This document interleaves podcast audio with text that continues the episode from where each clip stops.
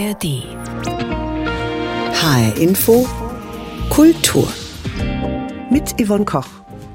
Heute wird gefeiert. In dieser Woche wäre nämlich ein großer Comic-Künstler 100 Jahre alt geworden, André Franquin. Er hat das Masupilami erfunden, dieses gelb-schwarze Dschungeltier mit extrem langem Schwanz.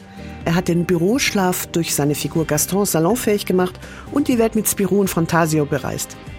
André Franquin gilt als der wichtigste stilprägende Comiczeichner Europas. Wahrscheinlich hat jeder und jede schon mal ein Comic in der Hand gehalten, das André Franquin gezeichnet hat. Denn er gilt neben dem Tim und Struppi-Erfinder Hergé als einer der ganz Großen in der Welt des Comics.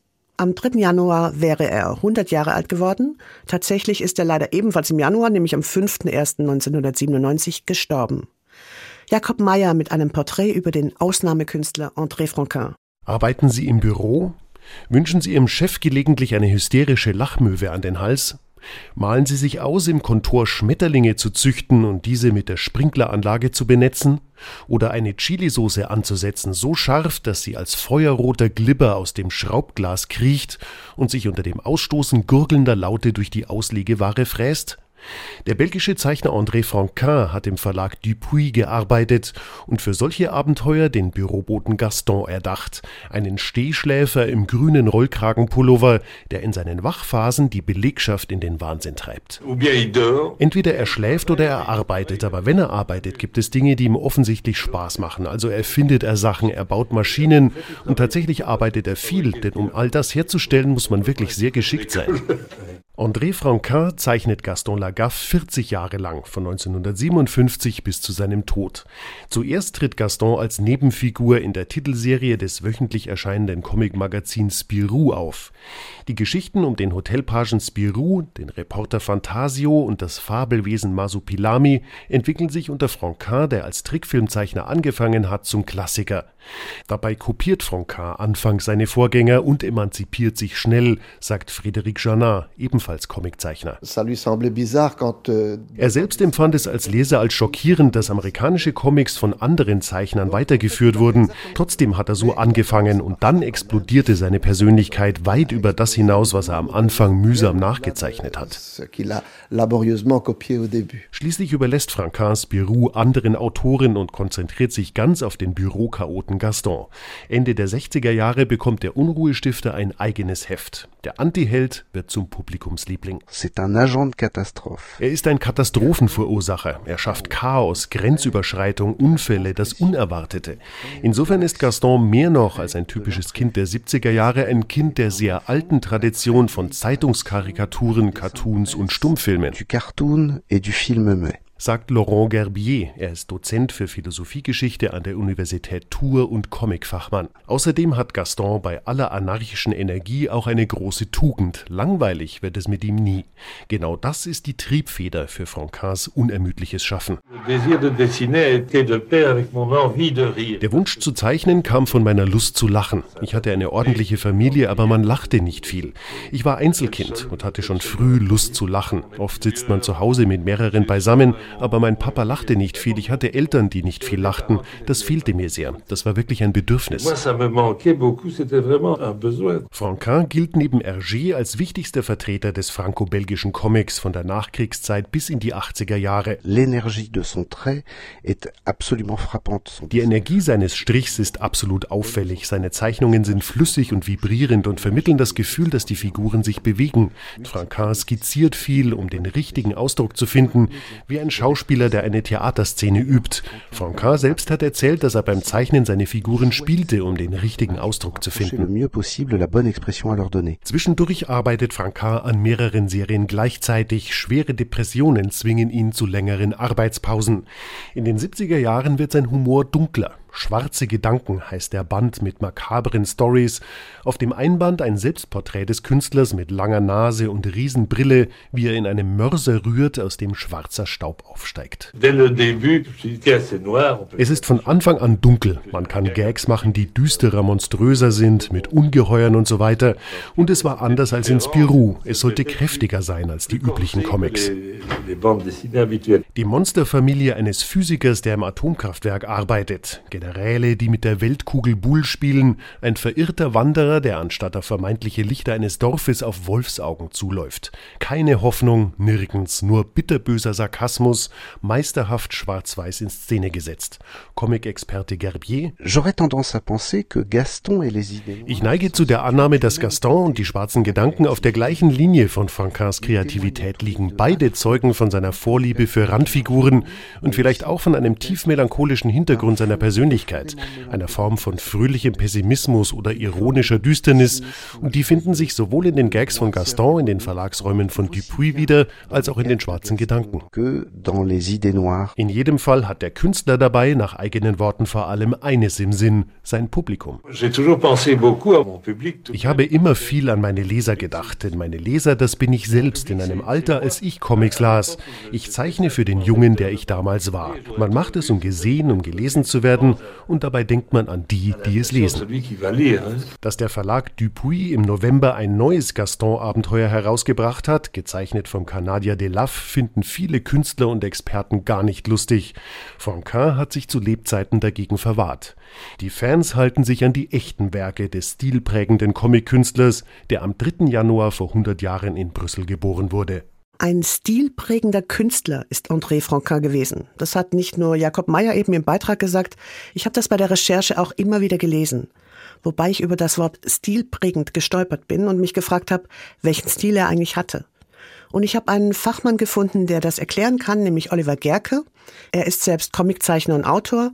Unter anderem hat er die Yps Comics mitgestaltet. Oliver Gerke ist aber auch Dozent für Kunst, Grafik, Comic und Illustration.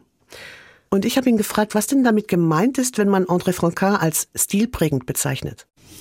Stilprägend ist er, weil er neben der Lin Claire, die ja Hergé, der Zeichner von Tim und Struppi, geprägt hat, den Stil mitgeprägt hat, den viele als École Maquinelle bezeichnen. Und Sie erklären uns, was das heißt?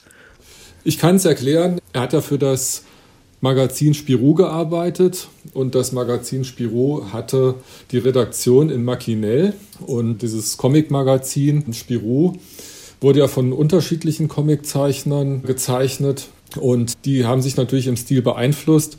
Und der Stil von Franquin oder auch von Morris, also der dann die Lucky Luke Comics gezeichnet hat, die beiden haben viel zusammengearbeitet.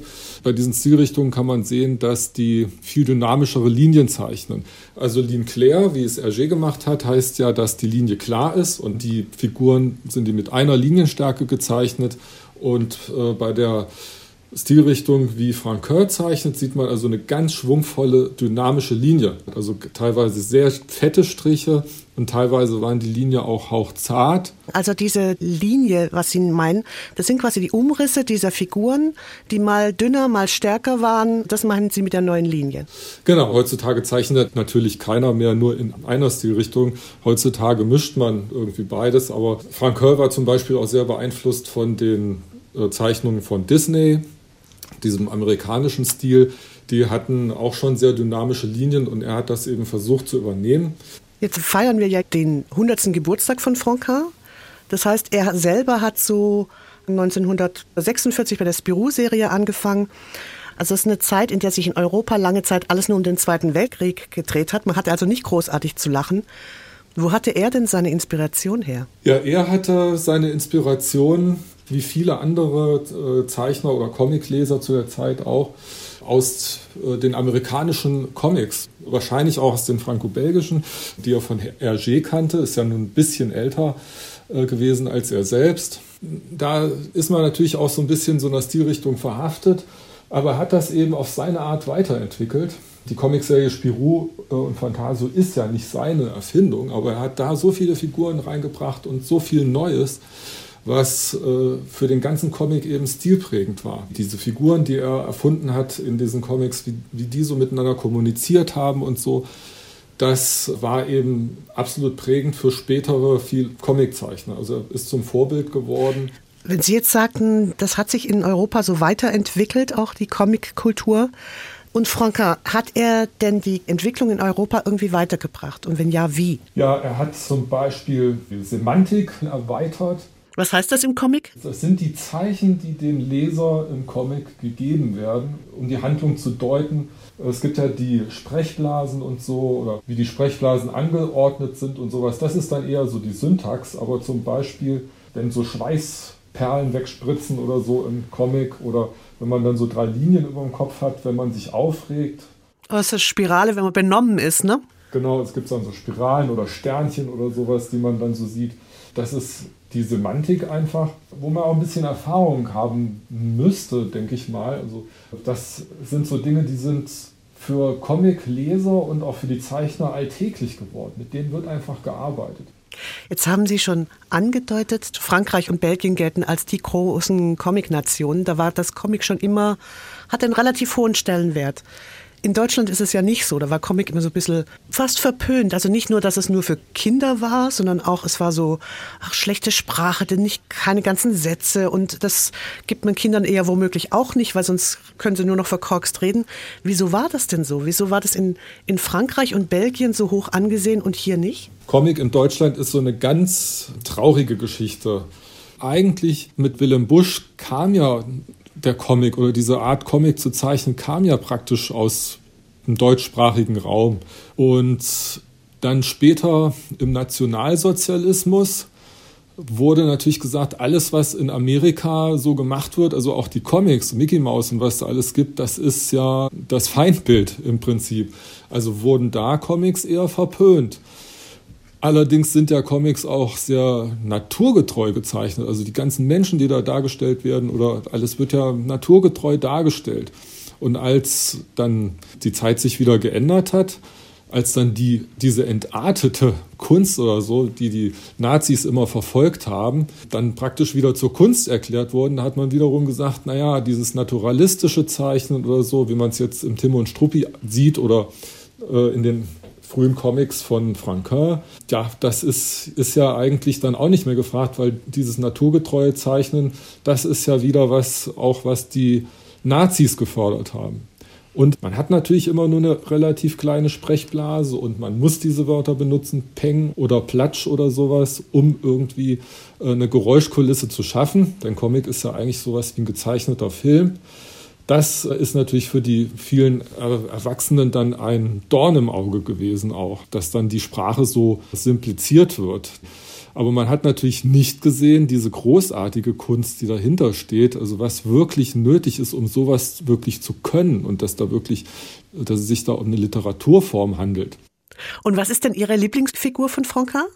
Auf alle Fälle Gaston, keine Frage. Gaston ist auch, denke ich mal, die Figur, wo Franquin am meisten ja, Herzblut, kann man schon fast sagen, reingelegt hat. Gaston ist ja so ein bisschen er selbst. Bis auf das Gaston keine Brille trägt. Aber auch diese schwarzen Haare und so. Oder diese, dieses Herzliche, was da so rüberkommt. Gaston ist ja eine Figur, die hat immer ganz viele Ideen, ist total tierlieb und Franquin war auch total begeistert von Tieren hat immer viel Tierskizzen gemacht. Also Frank Kerr war auch ein hervorragender naturalistischer Maler und Zeichner, muss man sagen.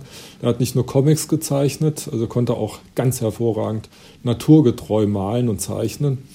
Und dieses Träumerische und so, das steckt viel in der Figur Gaston drin. 100 Jahre wäre André Franquin in dieser Woche geworden und er hat auf jeden Fall die Comic-Szene in Europa, vielleicht sogar weltweit, über 40 Jahre lang stark geprägt.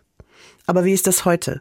Können sich seine Figuren, also zum Beispiel Spirou, Gaston und das Masopilami, immer noch auf dem Comicmarkt behaupten. Ich habe mit Naman Wakim gesprochen. Er betreibt in Darmstadt den Comic-Kosmos. Also, wie ist das? Werden Franca-Comics heute noch gelesen?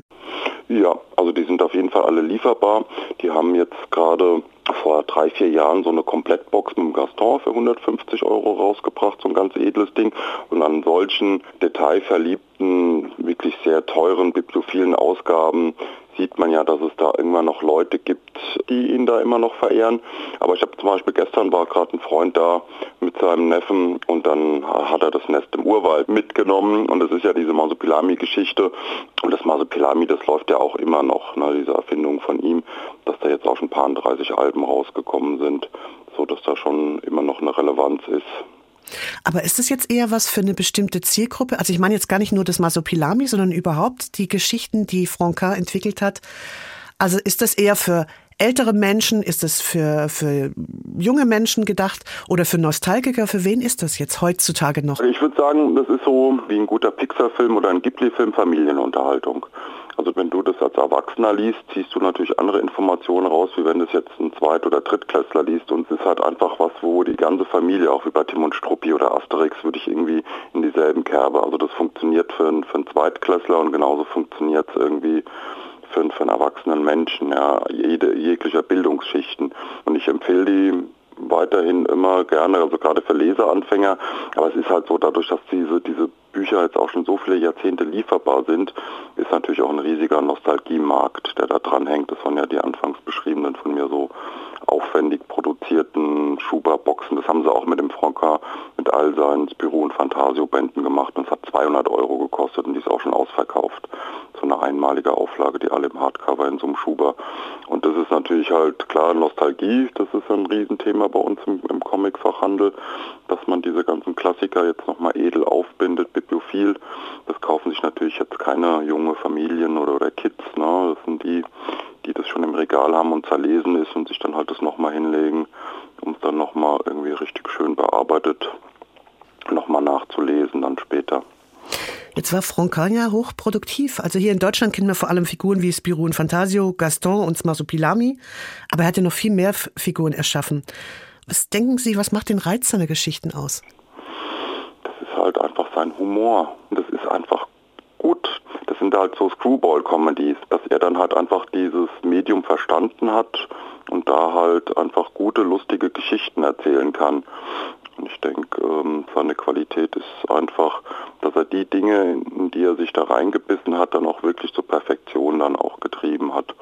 Und du dann so eine Bürogeschichte auch nicht besser erzählen kannst. Aber ich habe es jetzt noch nicht verstanden, was jetzt der spezielle Humor ist. Weil es gibt ja, ne, es gibt diesen Schenkelklopfer-Humor, es gibt den ganz feinen. Äh, was, was ist jetzt der typische Franquin-Humor? ich weiß gar nicht, ob das so sagen kann, dadurch, dass er ja auch erstmal diese Auftragsarbeit gemacht hat, dieses Büro und Fantasio, da war ja ein, eine vorgegebene Welt. Ne? Der, dieser Page, der dann Abenteuer erlebt, überall in der Wald und diesen Journalisten an seiner Seite hat. Und da hat er ja dann über das Mausopilami halt seinen Humor reingebracht, so Slapstick. Und bei Gaston ist es natürlich halt so eine völlig anarchistische Figur, die sich halt im Arbeitsalltag der Arbeit entzieht. Also ich denke, das macht diesen Charme irgendwie aus denke, dass die halt irgendwie ein breites Spektrum in dieser Klaviatur des Humors dann gespielt haben. Ne? Und er aber auch immer wieder eine ernste Note drin war. Und ich denke, das macht auch guten Humor aus. Und was für eine Bedeutung hat André Franquin für Sie persönlich? Da habe ich mir gestern auch nochmal Gedanken gemacht, dass er mich schon mein ganzes Leben lang begleitet hat. Und dass das irgendwie so schon so ein Schlüsselwerk halt war und das dann auch gleich aufgefallen ist und dass der mich da auch ganz stark geprägt hat. Warum gelten eigentlich Frankreich und Belgien als die Comic-Hochburgen in Europa, während das Comic in Deutschland eher so ein bisschen, naja, nicht ganz ernst genommen wird oder so, das ist so eher ein bisschen Schund? Ich habe mal eine interessante Theorie gelesen, dass in, in Belgien auf jeden Fall die katholische Kirche diese Wort-Bild-Geschichten, die dann aus Amerika Anfang des 20. Jahrhunderts kamen, irgendwie so gesehen haben, dass man damit auch diese christlichen Werte gut vermitteln kann. Und dass der Hergé, der Tim und Struppi erfunden hat, seine Anfangs-Gehversuche, die ersten Tim und Struppi sind immer in so Fortsetzungen rauskommen, war ein katholisches Pfadfindermagazin. Und in diesem Klima, Klima ist halt so der, der franco-belgische Comic geboren, mit einer Stark, dass die dann halt über so Kirchenmagazine dann ähm, auch für die Kinder da halt kommuniziert haben. Und dass dann deswegen vielleicht auch nie so ein Stigma kam wie, wie jetzt in Deutschland. Und das dann auch, glaube ich, auch eher so nach dem Zweiten Weltkrieg, ich glaube vorher war das irgendwie, lief das noch so nebenher. Und, ähm, und viele der amerikanischen Schlüsselkünstler waren halt jüdische, jüdische Menschen. Und kann mir vorstellen, dass da halt auch viel äh, abgeschnitten wurde während des Dritten Reiches. Und dann einfach keine Comics mehr publiziert wurden und da auch so ein Klima erzeugt wurde, dass das ähm, nichts taucht und die doch lieber mal gute Karl-May-Bücher lesen sollen und nicht so verkürzte Sätze und, und das hat sich ja zum Glück auf jeden Fall geändert. Fans für die Comics von André Franquin gibt es also offenbar immer noch. Seine Figuren sind ja einfach Klassiker und die Geschichten so vielschichtig, dass sie verschiedene Generationen ansprechen. Und eingefleischte Fans, haben wir eben gehört, sind sogar bereit, viel Geld für Sondereditionen auszugeben. Wir haben auch gehört, dass Franquin viele Künstlerinnen und Künstler seiner Zeit beeinflusst hat. Aber wie ist das heute? Hat das Comic-Urgestein Franquin noch irgendeine Bedeutung in der Szene? Ich habe zwei Comic-Künstler dazu befragt. Der erste ist Moritz von Wohlzogen. Er wird dieses Jahr 40, lebt in Frankfurt und arbeitet als Zeichner, Grafiker und Animationsfilmer. Und auch seine Comics sind sehr vielfältig. Mal machte er Graphic Novels mit komplexen Geschichten und detailverliebten Zeichnungen, mal zeichnete er im Manga-Stil oder auch bewusst flächig und vereinfacht. Und ja, Moritz von Wohlzogen kennt Franka. Wirklich bewusst aufgefallen ist er mir eigentlich so mit neun, zehn und das waren die schwarzen Gedanken. Und da war ich wirklich beeindruckt davon. Ich hatte damals schon eine leichte Vorliebe für Gruseliges und Morbides und dem kam das richtig entgegen.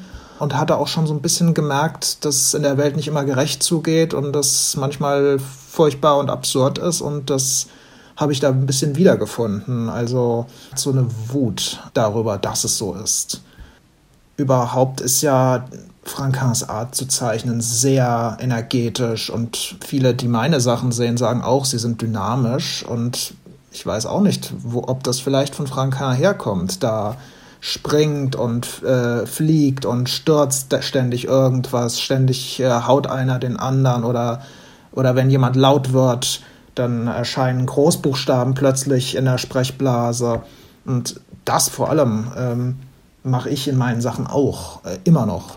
In einem Interview mit Franquin gibt es da so einen Satz, der mir sehr in Erinnerung geblieben ist.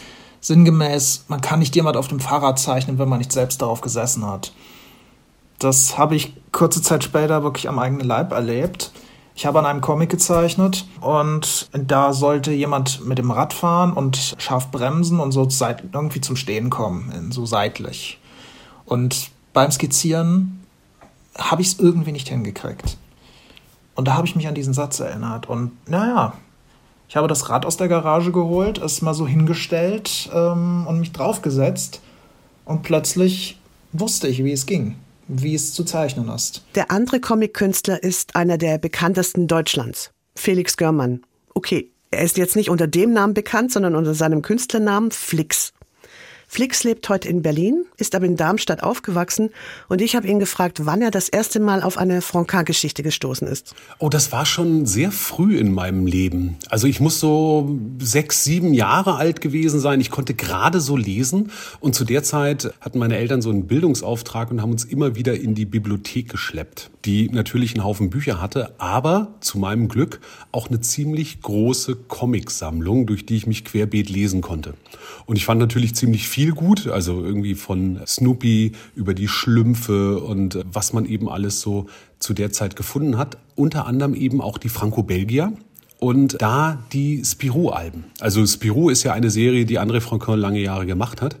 Und komischerweise ist mir das sofort aufgefallen, weil ich fand, dass die Zeichnungen irgendwie anders waren, in meiner Wahrnehmung auch irgendwie besser als die anderen. Also er hatte auf einmal in seinem Strich so eine Lebendigkeit. Die Figuren machten Dinge und hatten Körperhaltungen, die ich sonst irgendwo nicht gesehen hatte, die übertrieben und realistisch zugleich waren. Also so, ich habe denen das immer geglaubt. Ja, ihre ganze Quirligkeit, ihren ganzen Wahnsinn, ihre ganze Verrücktheit und ihren ganzen Humor das ist sofort auf mich übergesprungen und so war André Franquin einer der ersten Comiczeichner, die mir namentlich bekannt waren. Es ist erstaunlich, dass du das damals schon erkannt hast, was das Besondere an seinem Strich war.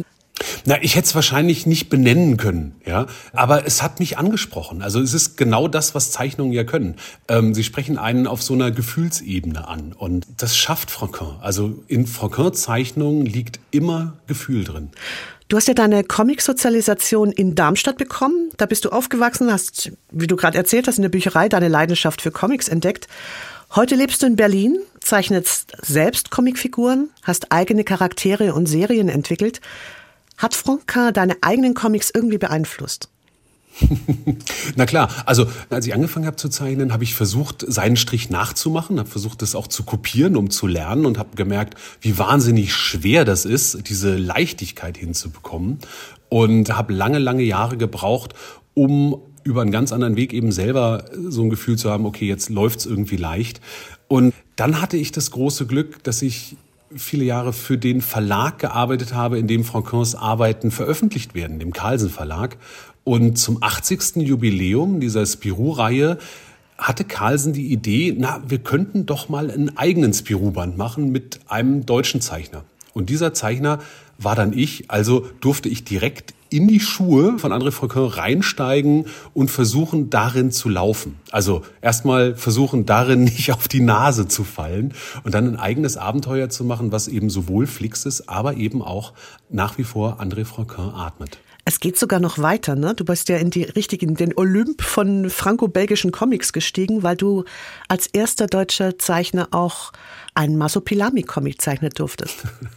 ja, ja, also das Gehen in diesen Schuhen hat ganz gut funktioniert. Das kam nicht nur in Deutschland gut an, sondern eben auch im, in den Mutterländern, sozusagen in Belgien und Frankreich, die ja deutlich strenger sind, was Comics angeht, als in Deutschland.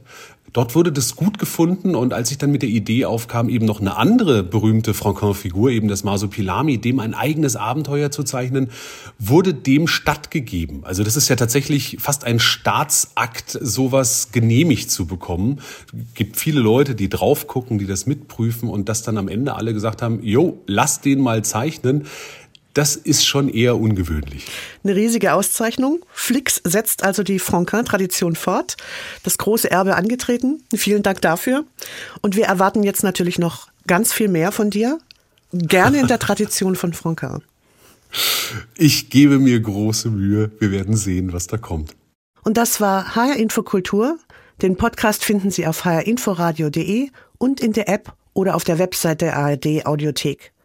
Dort gibt's übrigens auch noch mehr rund um das Thema Comics. Zum Beispiel werden in der Vorweihnachtssendung neue Bücher von NDR Kultur, die neuesten Graphic Novels vorgestellt.